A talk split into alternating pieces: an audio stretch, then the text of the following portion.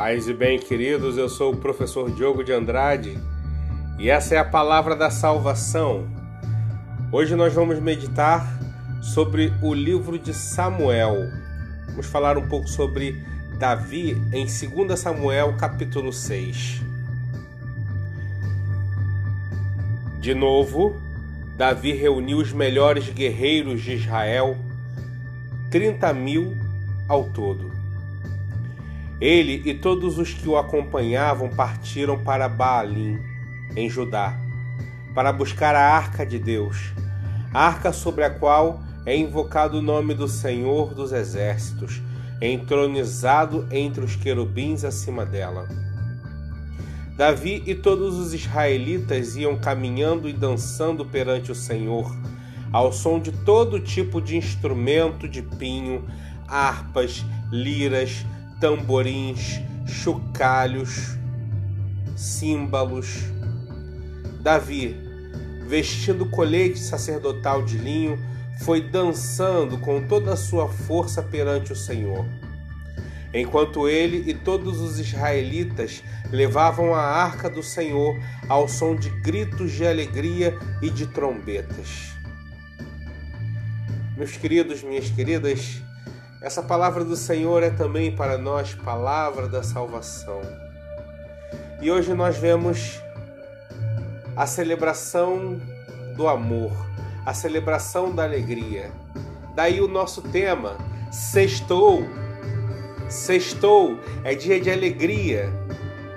É dia de dançarmos na presença de Deus, porque até aqui o Senhor nos ajudou. A dança é a celebração da vida. E a base da celebração é formada pela liberdade. Liberdade em relação à ansiedade, liberdade em relação à preocupação. É porque sabemos que Deus se importa com as nossas questões que podemos lançar sobre Ele todas as nossas preocupações. Além disso, também experimentamos Sua bondade através de tudo que Ele nos dá, todos os dias. Retornemos a Davi e sua dança diante da arca.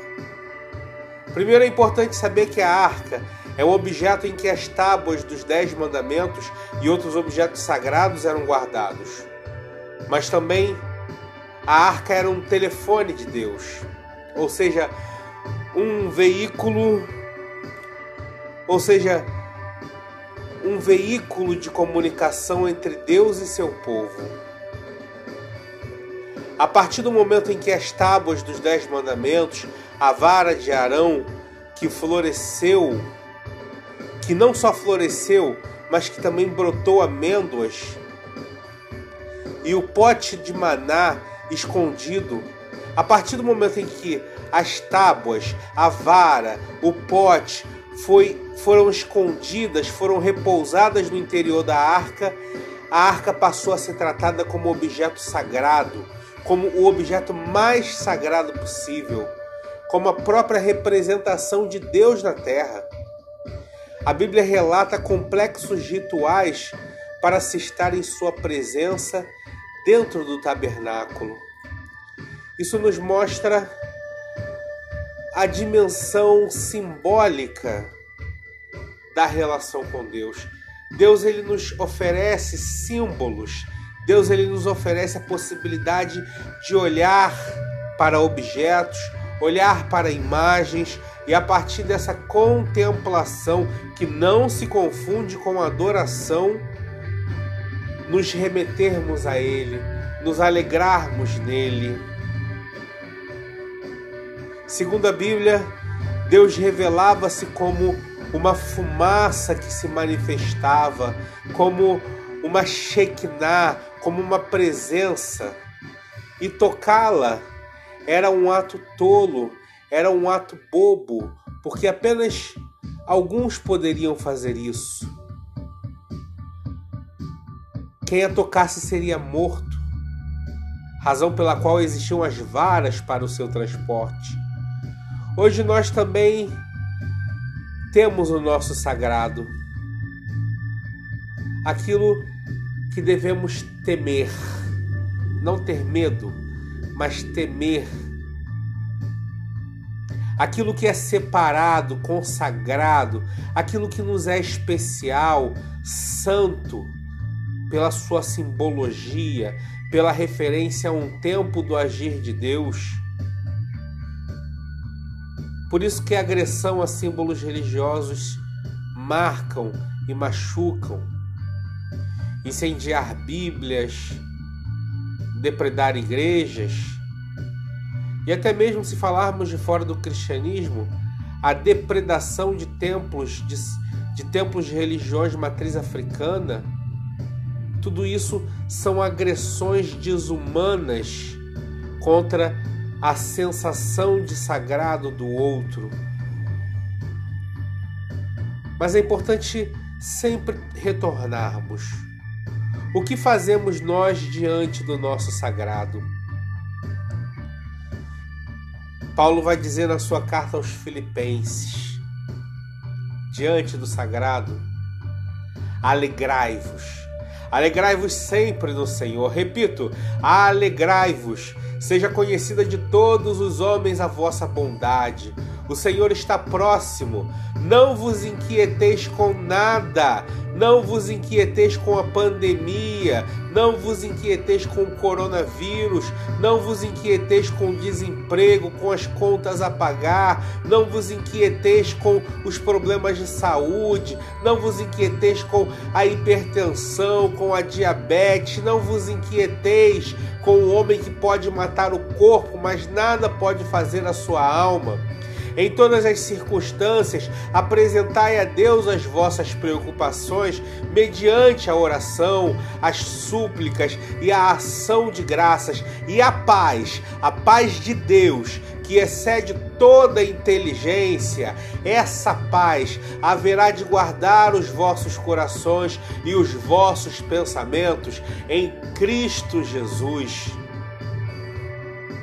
Mas a alegria, meus amados, essa alegria, ela incomoda os que querem viver na sombra do, da falsa religiosidade, na sombra do liturgismo, aqueles que não querem abrir mão dos aprendizados mesquinhos que tiveram no início de suas caminhadas.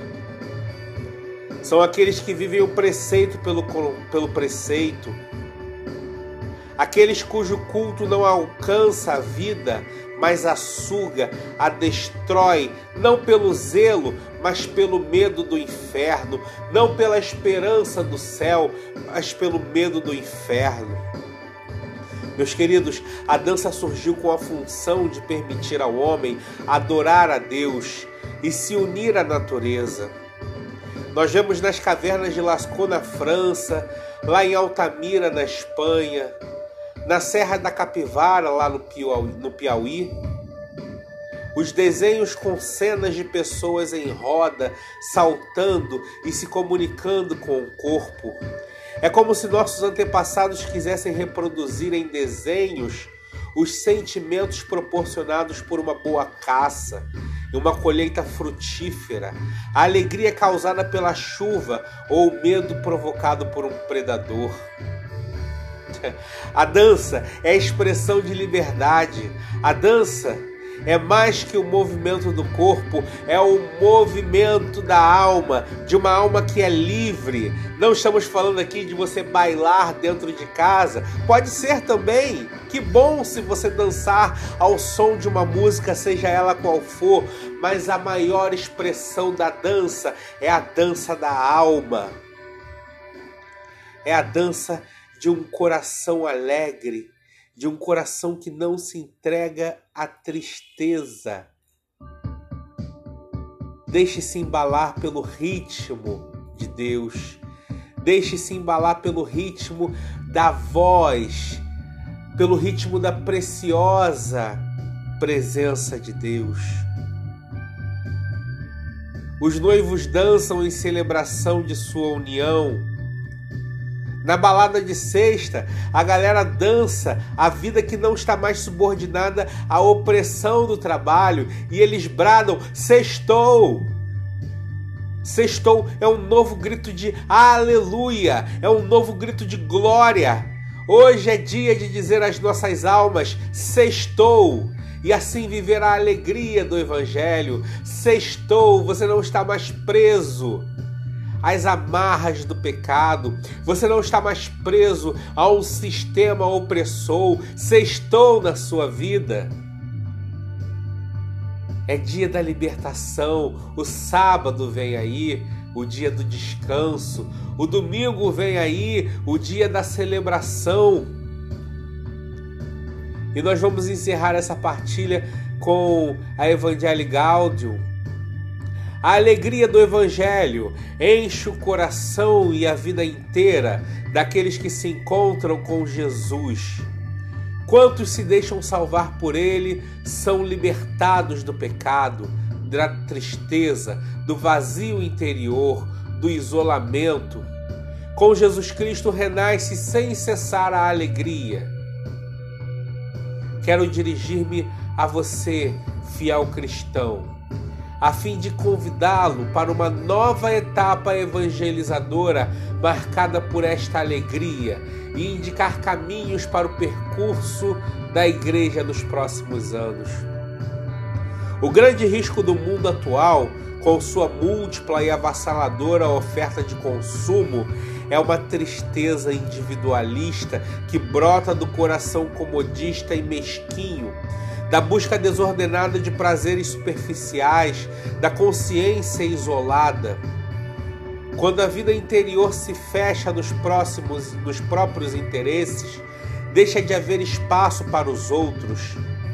Já não entram os pobres, já não se ouve a voz de Deus, já não se goza da doce alegria do seu amor, nem fervilha o entusiasmo de fazer o bem. Este é um risco certo e permanente que correm também os crentes, os cristãos. Muitos caem nele, transformando-se em pessoas ressentidas, queixosas, sem vida.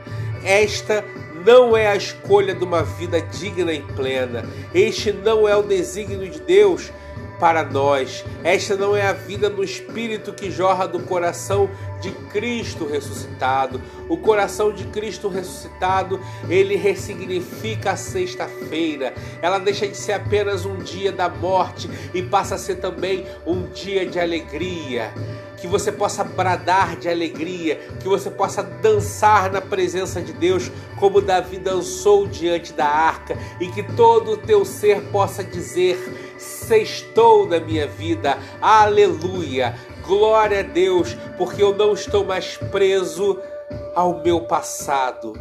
Eu estou livre para caminhar em direção ao meu futuro na presença de Deus. Amém.